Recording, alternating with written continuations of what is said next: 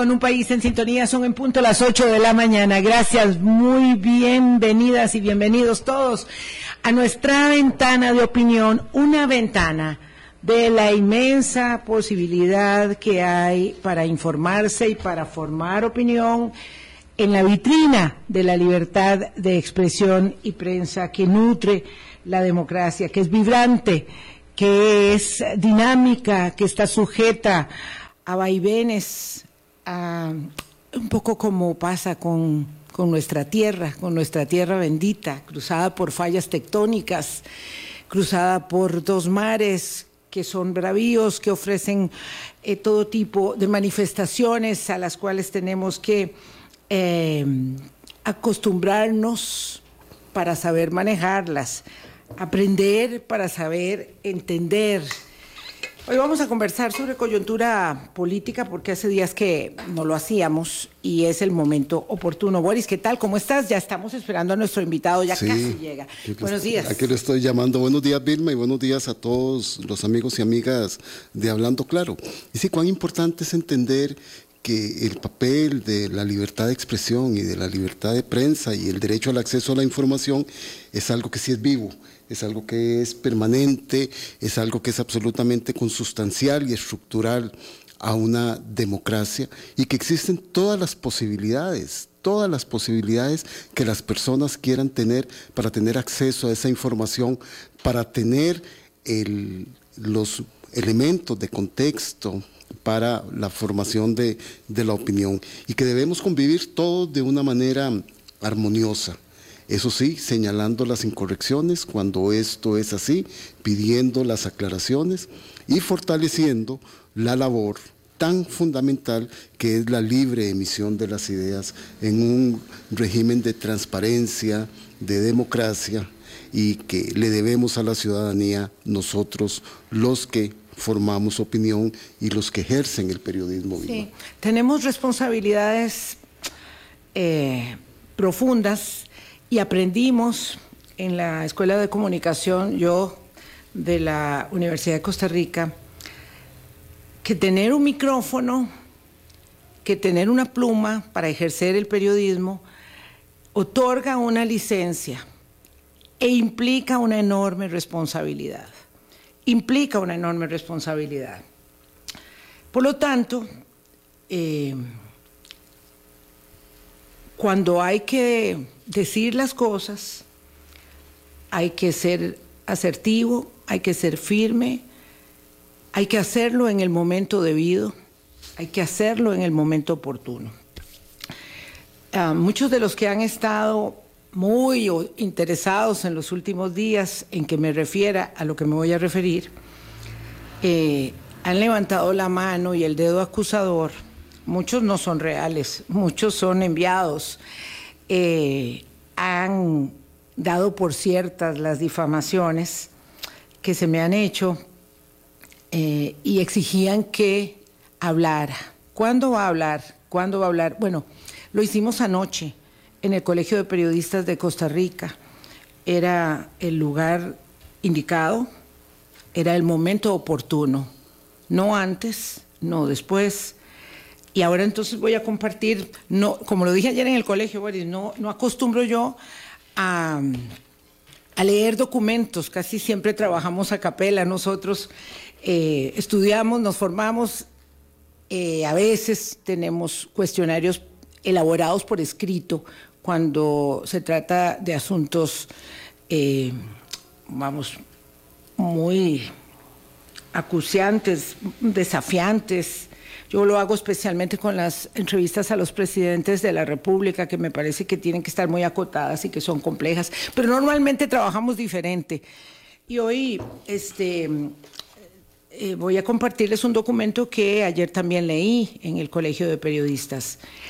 Y para todos los que no quieren escuchar, entonces es muy difícil e imposible hacerlos partícipes de la racionalidad, del raciocinio, de la sangre fría que debe imperar en un momento de extrema polarización en la convivencia social, donde además desde el ejercicio del poder se eh, dictan eh, señalamientos acusatorios que se devienen prácticamente en sentencias de juicio público. Eh, y por eso estamos viviendo un momento complejo. Dice así, falta de valentía o exceso de cobardía. En irrestricto apego al guion de la posverdad, el presidente de la República me acusó, sin atreverse a decir mi nombre, de haber recibido nada más y nada menos que 732 mil dólares para hacerle propaganda a la construcción de una carretera. Una mentira como otras que se le achacan hoy a personas e instituciones decentes que cumplen sus deberes y hacen sus tareas. Es cierto, es cierto que el mandatario no se atrevió a decir mi nombre, pero dos veces utilizó mi reconocida marca periodística de los últimos 20 años. ¿Quién es una conocida periodista de radio que está todos los días hablando claro?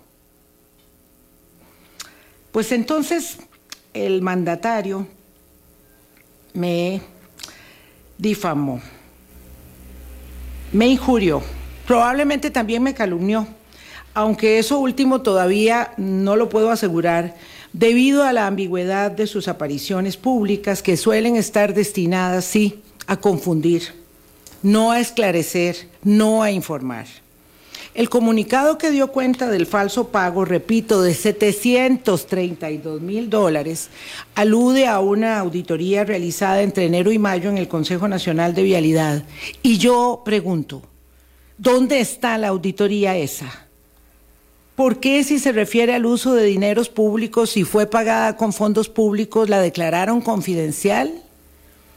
En la defensa de mi honor, yo exijo que ese documento sea público para verificar su seriedad, tanto como la autenticidad de las acusaciones que deriva el Ejecutivo de los supuestos hallazgos que contiene. No se vale tirar la piedra y esconder la mano, aunque ese se haya convertido lamentablemente en el modus operandi de las sesiones persecutorias de los miércoles. De la misma manera, he interpuesto una denuncia ante la Contraloría General de la República en la que yo como ciudadana le solicito que se involucre activamente en la investigación de los hechos que se me indilgan, ya que el manejo de fondos públicos claramente es un tema de marcado interés general. Ante esta afrenta de tergiversación y mala fe en mi prejuicio, y por supuesto destinada nuevamente a a menoscabar el ejercicio de la libertad de prensa, no voy a escatimar esfuerzos para establecer sin lugar a dudas la corrección de mi comportamiento. Para ello, mis abogados evalúan todas las acciones judiciales posibles en contra de quienes, indistintamente de su rango o filiación, se han dedicado a intentar, sin éxito, destruir en estos últimos 10 días mi reputación de 40 años de ejercicio profesional. Yo no acepto normalizar el amedrentamiento como moneda de curso de la convivencia democrática. Y no acepto que el presidente Chávez y el ministro Amador me señalen de falsas incorrecciones y que insistan en normalizar la perversa táctica de acusar sin fundamento para obligar a revertir la carga de la prueba. Ellos acusan y luego las víctimas de sus ataques, muy arteros, tenemos que salir a demostrar nuestra inocencia. Pero no nos engañemos, esto va más allá de mi trabajo periodístico y como asesora en comunicación estratégica por más de 20 años.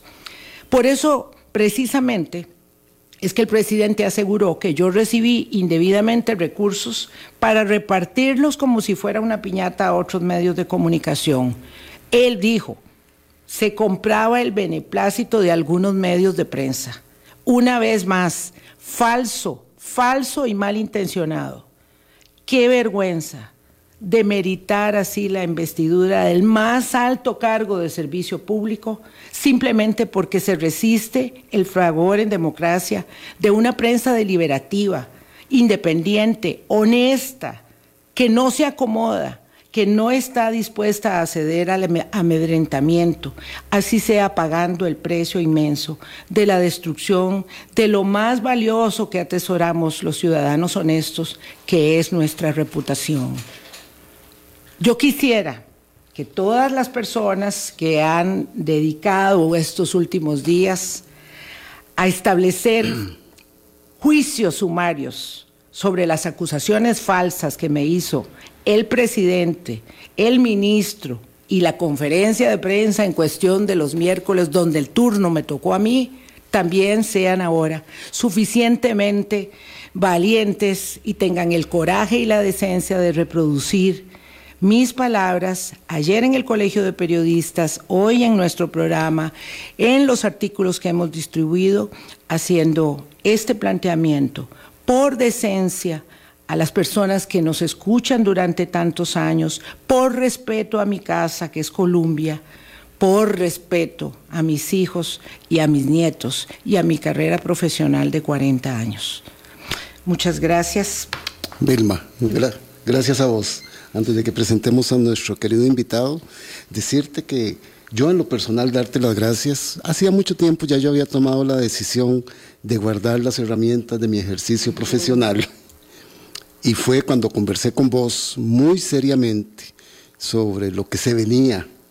Y además por la enorme preocupación como ciudadano que tengo de las amenazas, no solo a mi compañera, colega periodista y amiga Vilma Ibarra, sino a los medios de comunicación, a empresas tan serias como Columbia y a todas las que están en el entorno mediático del país, las amenazas gravísimas institucionales que estamos viendo en una construcción inacabada porque somos personas imperfectas, somos instituciones que no somos son perfectibles. Y entonces darte las gracias por volver aquí a sentarme en este micrófono, no para venir a hacer una defensa irracional de las cosas que están sucediendo, sino para defender las raíces más profundas que han permitido construir un país que hoy nosotros tenemos que estar al frente para que no permitir que la corta indebida de las ramas de ese árbol colectivo que se llama Costa Rica le hagan daño a esas raíces para las nuevas generaciones que tienen que venir. Y aquí venir, acompañarte, defender. Ya tengo la edad suficiente para soportar las humillaciones que le hacen a uno y esas no hacen mella.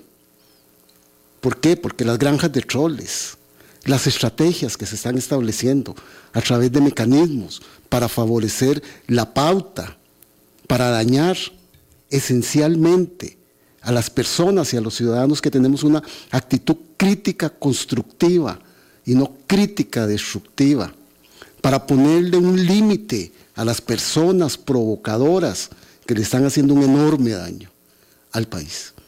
Y entonces aquí acompañarte. Muchas gracias. Esta etapa final del programa, eh, digo final porque yo siempre digo que esta es la etapa de cierre de Hablando Claro, en algún momento lo será, cuando decidamos hacerlo, en la madurez de eh, la De los experiencia, almanaques. de los almanaques, de los años, pues claro, yo eh, sabía desde que Álvaro tuvo que irse en octubre que necesitaba un compañero. Siempre lo he querido en Hablando Claro, siempre. Y quise que viniera de nuevo Boris. Y yo esto lo he contado otras veces, a acompañar esta etapa. Me costó mucho convencerlo, eh, pero cuando le expliqué las razones, eh, él eh, tuvo la generosidad de, volver a tomar las armas, las herramientas y recibir los ataques de todos los días, recibir, eso necesita uno cierta entereza, eh, cierta madurez que creo que sí dan los años, ayuda y un gran respaldo de la familia, de los amigos, de las amigas que son hermanas del camino, en mi caso por dicha tengo muchas, eh, pero la compañía cotidiana para hacer el programa es determinante en esta fase y el apoyo de mi casa, de Colombia, no tengo cómo agradecerle a esta casa su entereza, su coraje, su responsabilidad en momentos buenos y en momentos muy difíciles también. José Carlos Chinchilla es sociólogo. Eh, José Carlos, gracias por acompañarnos hoy. Nosotros cambiamos el tema, cambiamos, eso lo hacemos, a veces nos toca decirle al invitado, por favor, este, tengo que pasarlo para otro día. Eh, y decirle a algún invitado emergente, por favor, me puede acompañar porque tenemos que cambiar el tema. Eh, y José Carlos mm, nos dijo de inmediato que nos podía acompañar hoy para hablar no solo de este, sino en general de lo que está sucediendo con esto que nos eh, atropelló. Es un estilo, es una forma de hacer eh, política pública, de ejercer desde el gobierno decisiones fundamentales para el país en una situación de confusión, de generación de caos, de aumento de la polarización, en fin, es complejo, pero vamos a ver eh, en lo que el tiempo nos dé para conversar. José Carlos, y muchas gracias por venir al programa nuevamente. Buenos días. Bueno, en primer lugar es, eh, tengo que, como ciudadano de este país, quiero solidarizarme con, con usted como profesional, como ciudadana de este país, porque creo que alguien que ha trabajado durante tanto tiempo, con tanta honestidad, con un verbo tan claro, tan transparente, sin, sin temores a la verdad, ayudándonos a entender o dándonos elementos para poder comprender mejor el, el, mundo en que nos desarrollamos, se merece el mayor de los respetos. Eh, frente a cualquier duda tendría que haber un mecanismo evidente, digamos, y no una uh, apresurada eh, y libre acción verbal, digamos, que cuestiona un trabajo también tejido durante tantos años. En realidad, eh, hablando claro, es una de las instituciones de comunicación de este país, no, no, no solo por la persona que lo dirige y, y ahora, como, como, en muchas otras ocasiones con Boris, a quien también respetamos muchísimo y le tenemos un gran afecto, sino también porque aquí convergen personas de diversa ideología, de diversas perspectivas, y eh, frente a esto, eh, me parece a mí que es un agravio, no solo a usted, sino a toda la prensa de este país, el hacer eh, y tratar de bajar, digamos, la autoridad que se tiene. Pienso que desdichadamente hemos visto eh, demasiada ligereza verbal, sin fundamento, en, a, al más alto nivel no solo eh, del gobierno en general, sino también de la máxima autoridad del gobierno. Creo que esto es un tiempo en el cual la ciudadanía tiene que no despertar porque hemos estado despiertos, uh -huh. sino de entender que cuando se empieza a resquebrajar elementos fundamentales de la democracia, es algo similar como cuando una gran represa hidroeléctrica empieza a tener fisuras de un momento a otro, aquella fisura se vuelve realmente en una gran eh, tragedia social, uh -huh. política y de toda índole.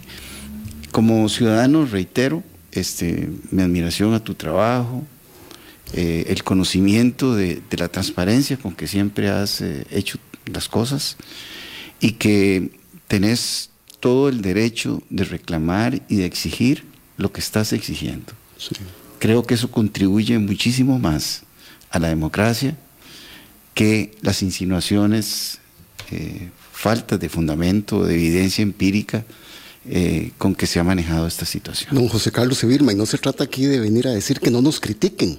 No. Que somos una prensa con corona, no, no. Que, no, que no podamos disentir. No, disentir es un elemento fundamental de la democracia. Confrontar es una forma, pero ya insinuar, mentir, destruir honras personales, pero además cuando eso se traspasa a la institucionalidad, don José Carlos, usted como sociólogo, y que viene reciente de hacer un viaje enorme por toda nuestra querida América del Sur y ver lo que está pasando allá. Sí. Y que nosotros no tengamos la capacidad de decir, un momentito, por favor, dialoguemos, no nos escondamos en la cobardía de la mentira. No, y no se puede abusar del poder Es decir, el, el- poder en una democracia es una delegación que el pueblo le da a una persona y a un grupo de personas. Pero estas personas tienen que usar el poder en función del bienestar general. No pueden utilizarlo en función de satisfacer sus egos o sus problemas personales o sus situaciones personales. Creo que en ese sentido es que nosotros hablamos de que como ciudadanas y ciudadanos de este país tenemos que empezar a exigir este, más seriedad en las cosas. No puede ser que el día uno se diga una cosa y el día dos aparece que el fundamento de aquello no tenía existencia. O peor aún, como en el caso del señor eh, Baruch, donde aparece, según he leído en los medios de comunicación, un documento del mes de octubre, tres o cuatro meses antes de un pronunciamiento en el cual cuestionaban eh, tratamientos eh, fiscales de este señor, eh, que más bien decía que no había posibilidad de elevar a, un caso judicial. Es decir, ese tipo de cosas, cuando empiezan al más alto nivel, son sumamente peligrosas. Dichosamente, todavía en este país tenemos una institucionalidad, creo yo, judicial y una institucionalidad en todo sentido que nos garantiza que esa simetría aparente de poder no puede llegar hasta las últimas consecuencias, Sí. ¿verdad? Y en este sentido también hay que cerrar filas con las instituciones del Estado. Y cerrar filas con las instituciones del Estado es no dejarnos llevar con el discurso de que el Estado es muy caro, que hay que recortarlo, que hay que bajar los costos, que esto, esto no es aceptable, porque cuando bajamos los costos y entonces empezamos a pagarle no muy bien a los médicos, a las enfermeras, a las juezas, a los jueces y al resto de funcionarios, lo que vamos es a deteriorar el servicio. Porque entonces el Estado no va a tener las mejores personas para llevar adelante todos estos elementos. Don José Carlos, si vamos a ampliar ahorita sobre eso, es que usted apunta a un caso que es muy sensible, que es el caso del señor Leonel Baruch. ¿verdad? Ahí el señor Leonel Baruch tiene todas las posibilidades de defensa, pero ahí hay, un asunto muy complejo. En primer lugar, él como banquero desde hace muchísimos años ha financiado campañas electorales, ¿verdad? Y también es dueño de un medio de comunicación CR hoy que tiene una enorme eh, potencialidad y audiencia en lo digital. So- Solamente voy a precisar algo, porque el señor no ha financiado las Sí, campañas es el banco, es el Él banco. tiene- sí, él forma parte accionaria de un banco y ese banco ha dado préstamos a partidos políticos para que se financien y creo que es el único banco privado que lo ha estado haciendo. En las últimas Eh, campañas. claro, entonces los partidos que no tienen otra forma legal, porque hay otras formas Otras muy feas. legales, este, de financiarse, van a ese banco, descuentan bonos, ¿verdad? Este, y luego el banco cobra al Estado y cobra una comisión por hacer eso. Entonces, no es que el señor financia campañas, es que tiene eh, participación importante accionaria en un banco que hace préstamos, solamente para... Gracias, aclarar. gracias Vilma Sí. por la corrección, pero es que obviamente entonces lo señalan a él, esa, esa es la narrativa, así es como la ha instaurado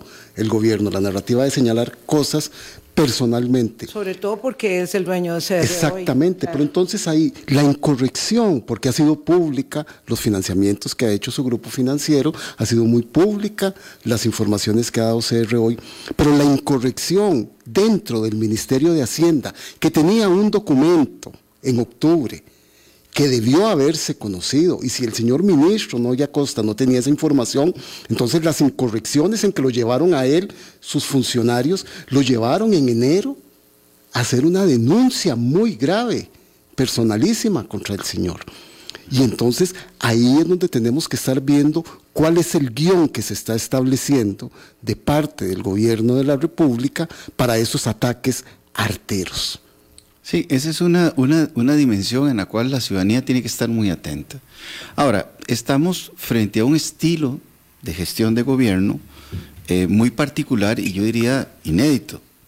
Inédito en el sentido que es eh, mucho más personalista que inclusive que otros presidentes que les hemos llamado muy personalistas, como el mismo don Oscar Arias, por ejemplo.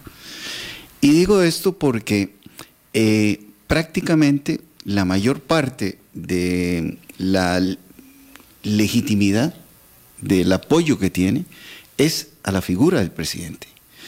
Y el presidente tiene un ejercicio muy carismático, nos guste o no nos guste, tiene un, un carisma, digamos que él lo está eh, este, explotando para, para, para sus beneficios y supuestamente para los beneficios de la gestión de gobierno, pero lo cierto del caso es que eh, en la dominación carismática, el que es el, el líder nunca puede equivocarse. O sea, eso es parte de lo que desarrolla Max Weber sobre la dominación carismática. ¿Por qué? Porque la gente le tiene fe ciega al líder. Entonces, ¿qué es lo que ocurre? Eh, hemos visto una gran cantidad de errores en el gobierno, desde los primeros decretos, perdón, hasta afirmaciones como las que se han planteado y que estamos conversando en este momento. Sin embargo, no hay una percepción de la ciudadanía de esos errores. ¿Por qué? Porque ponen y sacrifican, digámoslo así, a otra persona, porque distorsionan de alguna manera el fundamento sobre el cual se toma la decisión. Y hasta este momento, digamos, no hay un cuestionamiento de la misma ciudadanía en general de este, de este estilo de, de- de gobierno. Sin embargo, la secuencia de, de situaciones incómodas, problemáticas, que tienen muchas expresiones, empieza a, a deteriorar un poco la imagen. Eh, el otro día estaba oyendo sobre un estudio que se hace sobre uso de redes y ya empieza a modificarse, digamos, la- El la- consumo que el ha tenido. consumo, las imágenes positivas que hay sobre el gobierno. Y esto para el gobierno eh, puede ser, digamos, muy peligroso porque cuando el líder carismático eh, deja de tener la legitimidad que tiene frente a las grandes mayorías, eh, entra en una picada muy grave. Digamos, digo esto por una razón. Cuando se hacen afirmaciones como las que se han hecho, que evidentemente no tienen el fundamento, hay un momento en que la gente empieza a encadenar un caso, otro caso, otro caso y otro caso. Y surge la entonces perspectiva. La duda. Sí. Don José Carlos, permítanos hacer el primer corte. Por eso usted planteó el tema del señor Baruch, está, estuvo también el tema del Parque Viva asociado a la Nación, que se sabe desde hace mucho tiempo. Han habido otros señalamientos a la prensa. Pero ya esto, ¿verdad? Empiezan a hacer. Estuvo el señalamiento que le hicieron a Vilma, eh, falso y engañoso y tergiversado, pero después pueden ser las instituciones están siendo ahora y después pueden ser otras personas. En ese declive que dice usted del máximo líder, que al verse que ya no tiene todo el apoyo, comienza a tener reacciones que son muy peligrosas. Vamos a hacer el primer corte y regresamos. El sociólogo don José Carlos Chinchilla nos acompaña hoy acá en Hablando Claro. Volvemos. Colombia. Conversamos con José Carlos Chinchilla, que es sociólogo, y el hilo de la conversación hoy lo lleva Boris.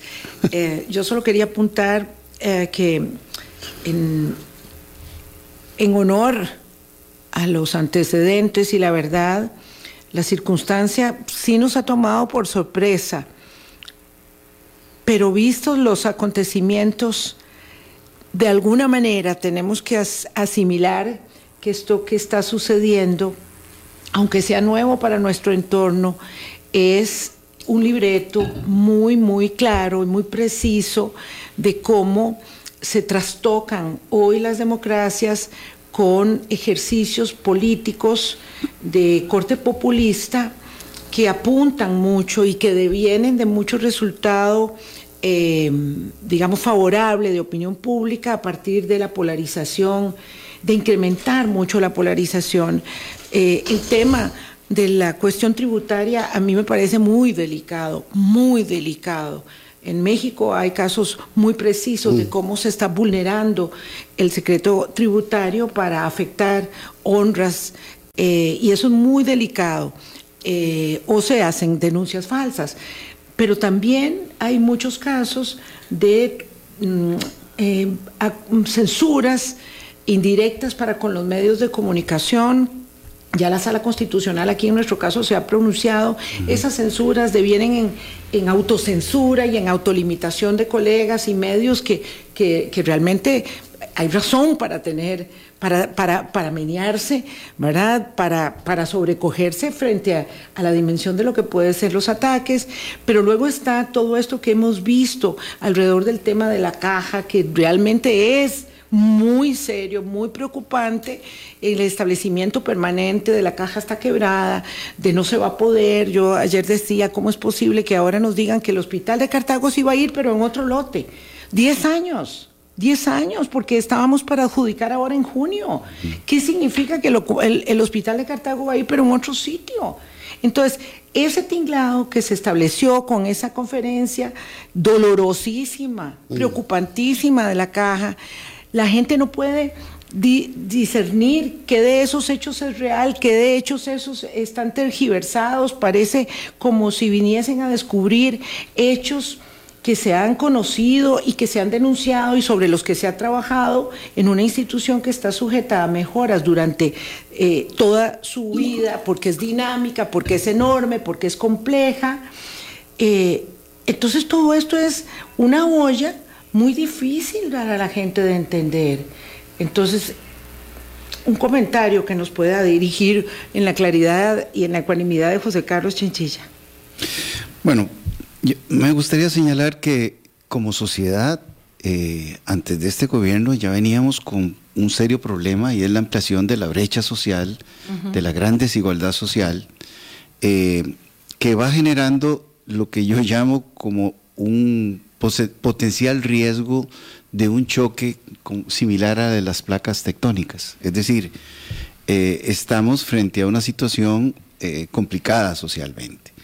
Pero si a esto le agregamos el que se ha venido deteriorando, digamos, eh, una parte muy esencial de la democracia, como son los partidos políticos, que en principio deberían de ser representantes de los diversos intereses que hay en una sociedad y llegar a puntos de acuerdo, aún en- dentro del marco del desacuerdo, encontramos entonces un escenario sumamente complicado cuando eh, asume el gobierno eh, un partido que no es partido y un presidente que se autodefine, digamos, como no político y además es percibido como tal.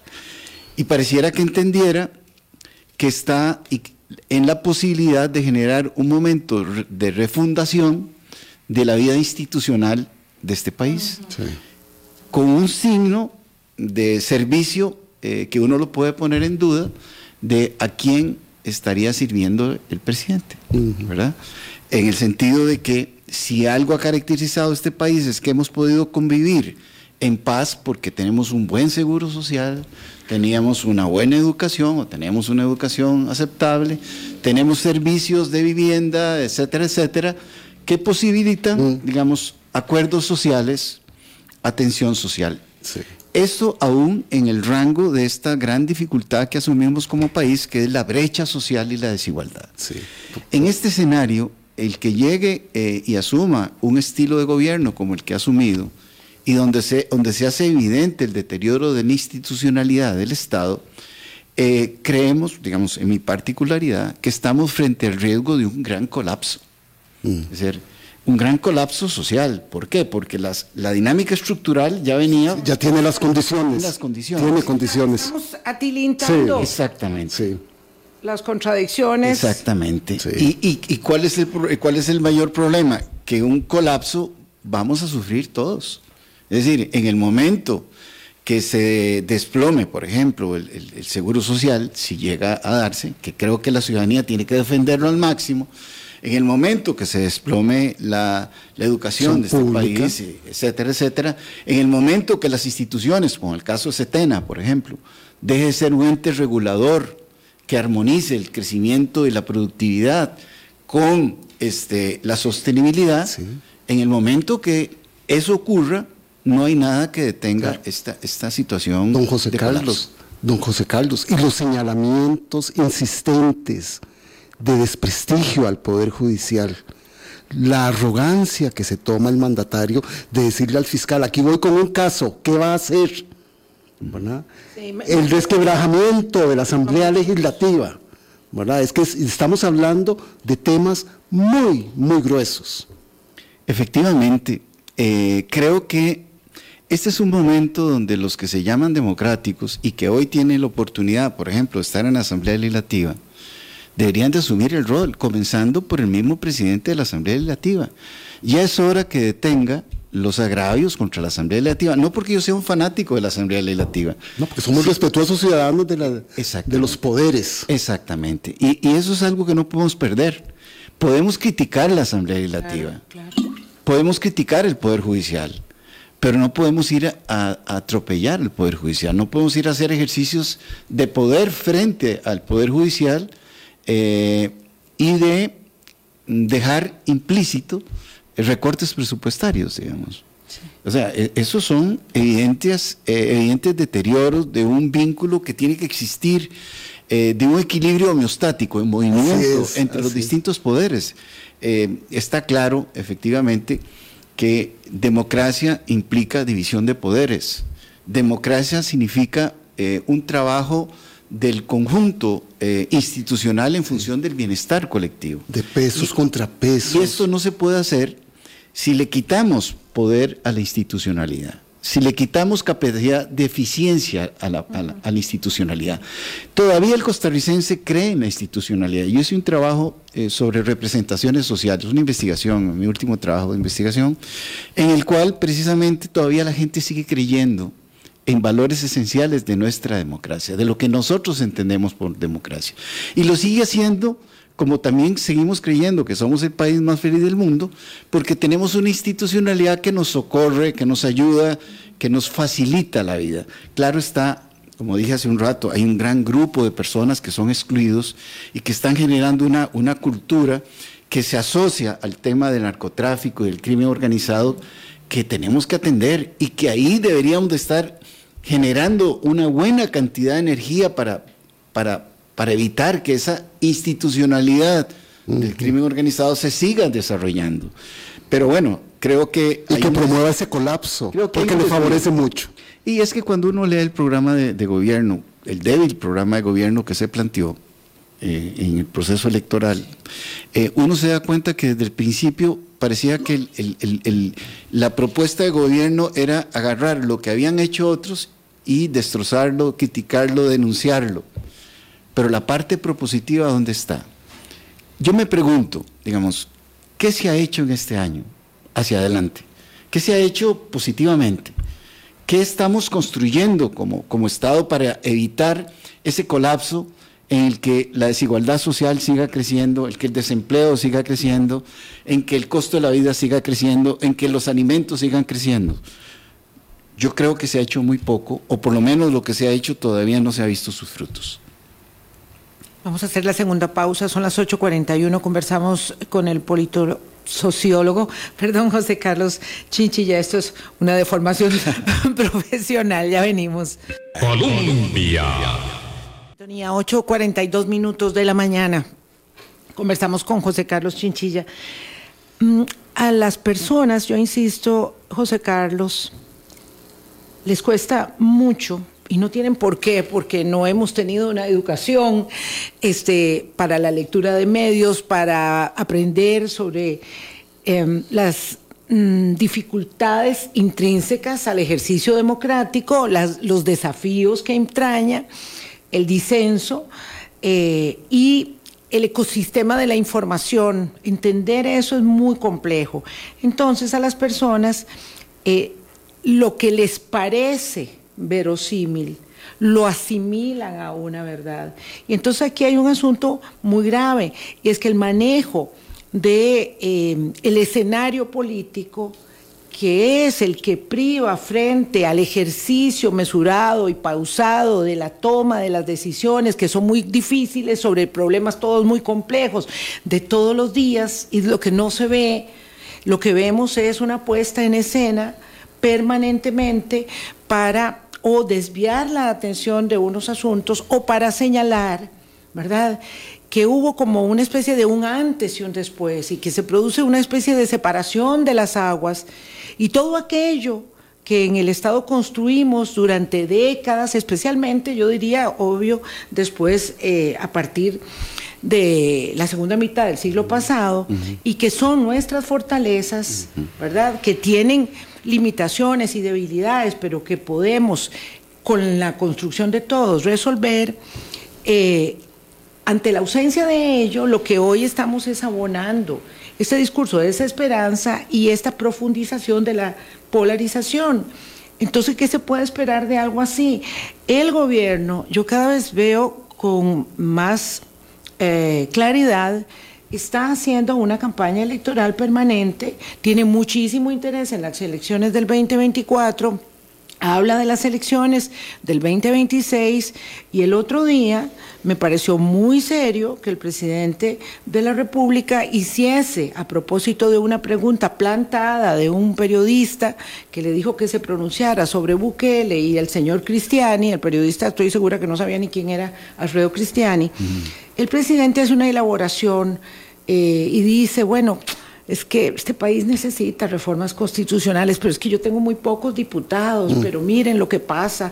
Y vuelve a decir que el señor Baruch se robó, se robó 11 mil 11 mil de millones.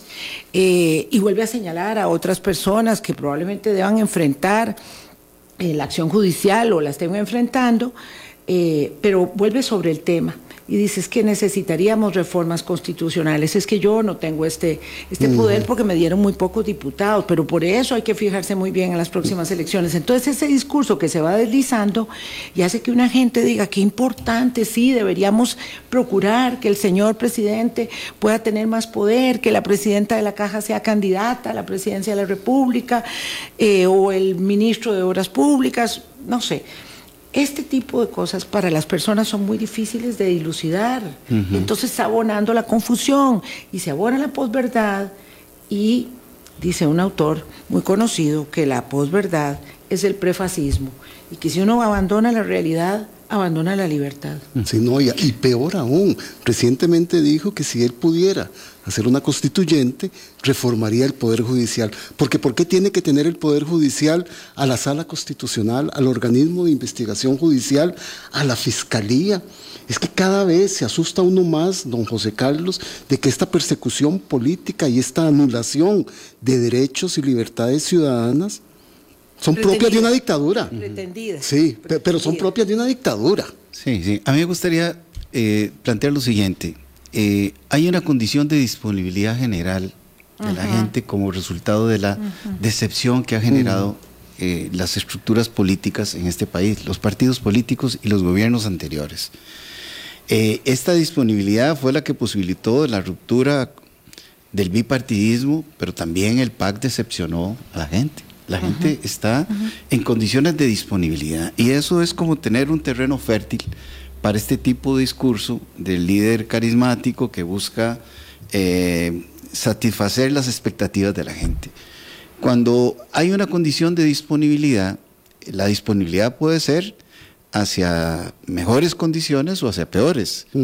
Pero la gente anda buscando discursos potables para la gente. ¿Qué es un discurso potable? Lo que coincida con mis ideas. Si yo creo, digamos, que los políticos o la clase política eh, ha sido eh, in- incapaz, insuficiente, corrupta, etcétera, quien me diga eso, le empiezo a tener confianza. Sí. Eso está a favor, eso está a favor del estilo del claro. presidente. Sí. a favor del ¿Qué- presidente. Pero, don José Carlos, yo Sí. quisiera ahí en su condición de sociólogo nada más, pero cuando eso se confronta con la realidad, Sí. ¿qué pasa? Ese es el punto que iba. Eso es lo que está a favor del presidente. ¿Qué es lo que está en contra del presidente? Que el criticar alcanza para los primeros 18 meses, digamos. Pero después de los 18 meses, bueno, estoy po- poniendo 18 meses, pero esa es mi, mi percepción. Eh, y podría desarrollar por qué, pero no, no, es, no es el tiempo. Después de eso, la gente se va a preguntar, bueno, ¿y para dónde vamos? ¿En qué me ha beneficiado esto más allá de coincidir mi crítica con esto? ¿Cuánto he mejorado mi calidad de vida? ¿Cuánto como mejor? ¿Cuánto eh, Compro son mejores mis medicinas. condiciones de acceso a la, a- a- a la- a la salud? Eh, ¿Cuánto ha mejorado, qué sé yo, hasta, hasta el flujo del tránsito, por decir algo? ¿Y cuán, cuán real ha sido la lucha contra la corrupción, por decir algo? Sí, Y otra Eh, cosa mucho más pragmática. ¿sí? cuánto realmente están los comedores escolares de nuestros niños y niñas y jóvenes atendiendo. Y el transporte, los El transporte, cuánto está teniendo de impacto las becas o la reducción de las becas que nos están dando para la educación. Esa es la realidad. Bueno, es, ese, ese segundo momento, que es el momento donde la gente, luego del encandilamiento y de la identificación que se tiene por la condición de disponibilidad, que ha sido responsabilidad de los partidos tradicionales, incluyendo al todos. PAC, Eh, de todos. de todos. Sí, sí, la- la Es- responsabilidad instituciones-. Exactamente. Eh, bueno, ¿cuánto es sostenible después de un periodo de tiempo en el cual ya ese discurso se acabó? Ahora la gente vuelve a ver el bolsillo, vuelve a ver su condición, ve cuáles expectativas tiene a futuro eh, y creo que ahí eh, eh, entraremos en un momento de muy difícil Sí. que nos puede salvar la institucionalidad si todavía tiene solidez para actuar. Estamos entrando en ese embudo. Sí. Y usted dijo ahora colapso. Ese embudo al que vamos es muy, muy complejo y peligroso, don José Carlos. Muy riesgoso. Así lo estoy viendo yo. Muy riesgoso, muy riesgoso. Y ahí este, va a tener una altísima responsabilidad el gobierno de la República, pero también tenemos que entender que como personas ciudadanas, quienes tengamos algún espacio, algún ámbito de acción, tenemos que replantearnos el cómo enfrentar esto. Es decir, no podemos seguir siendo sujetos pasivos. No podemos seguir suje- su- siendo sujetos que nos montamos en la balsa y que nos lleve el río La que domina a donde quiera. Yo creo que este es el momento de remar en la dirección correcta. Este es el momento de repensar, porque más adelante no va a haber mucho tiempo. O sea, no va a haber mucho tiempo. En el momento que eh, esta situación llegue a colapsar, ¿cómo reconstruimos esta institucionalidad? Es decir, ¿cómo reconstruimos la paz social de este país?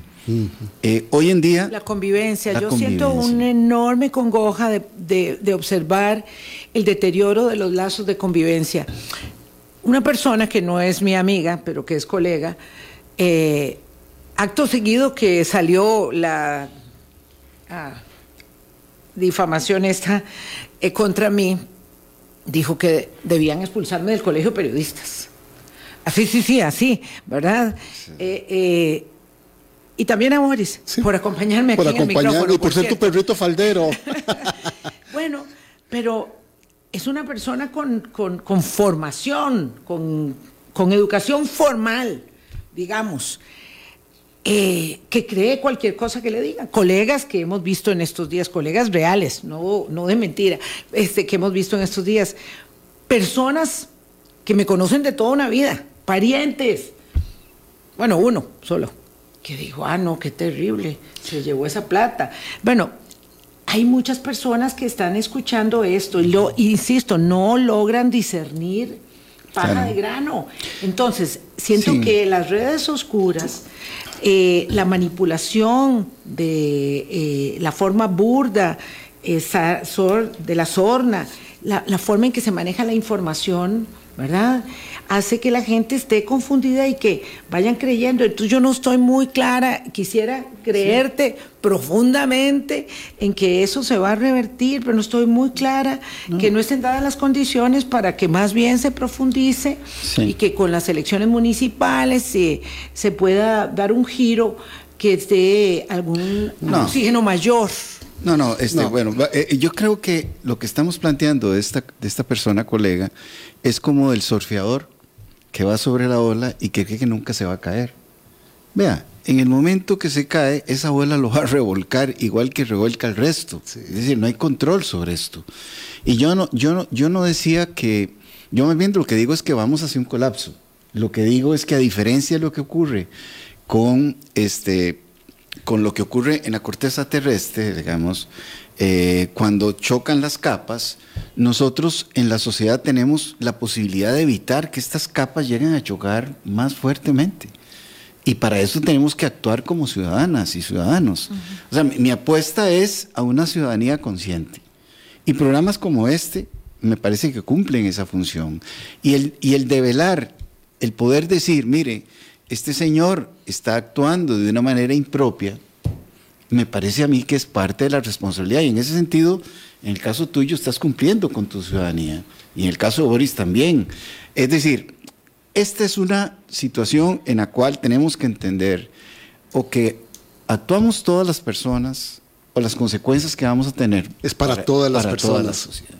Y aquí... no- Claro, pero son consecuencias que pueden ser más allá, mucho más allá que tres años. ah, por Muchos- supuesto. Los procesos políticos y las vivencias en democracia eh, son a veces procesos muy largos de transformación y veníamos de un proceso de transición, ¿verdad? Del sistema político, del bipartidismo al multipartidismo, que sí, ciertamente, como bien dice José Carlos, no dio resultado.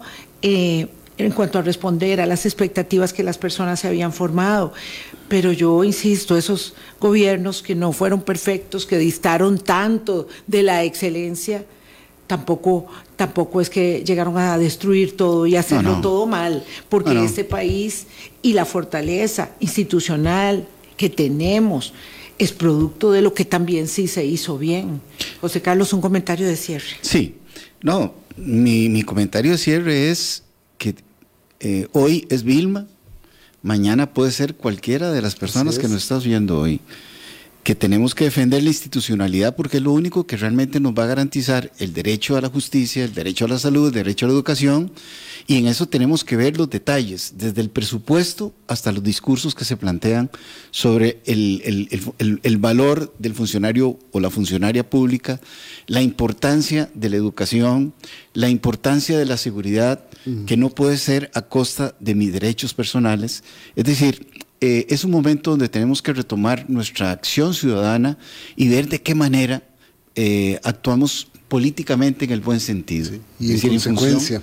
Y con congruencia. y con congruencia. Sí.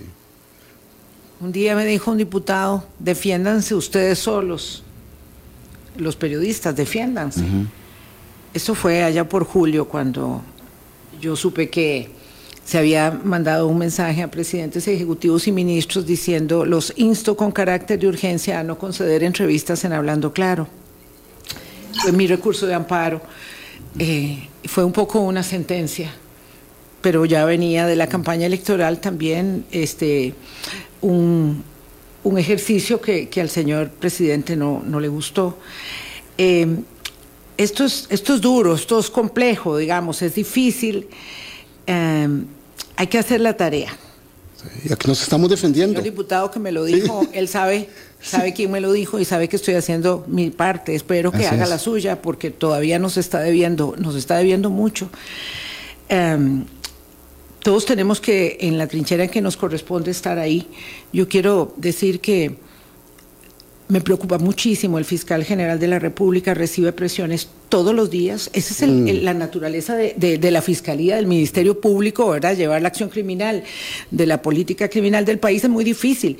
Pero el- la presión que recibe todos los días, que también sepa que, que, que- que estamos acompañando la institucionalidad. Sí, sobre a la todo- sala cuarta, a la- al Ministerio Público, al OIJ, a, a- a los señores de la Corte Suprema de Justicia. Es hora de que den un paso adelante y se pronuncien sobre lo que está sucediendo.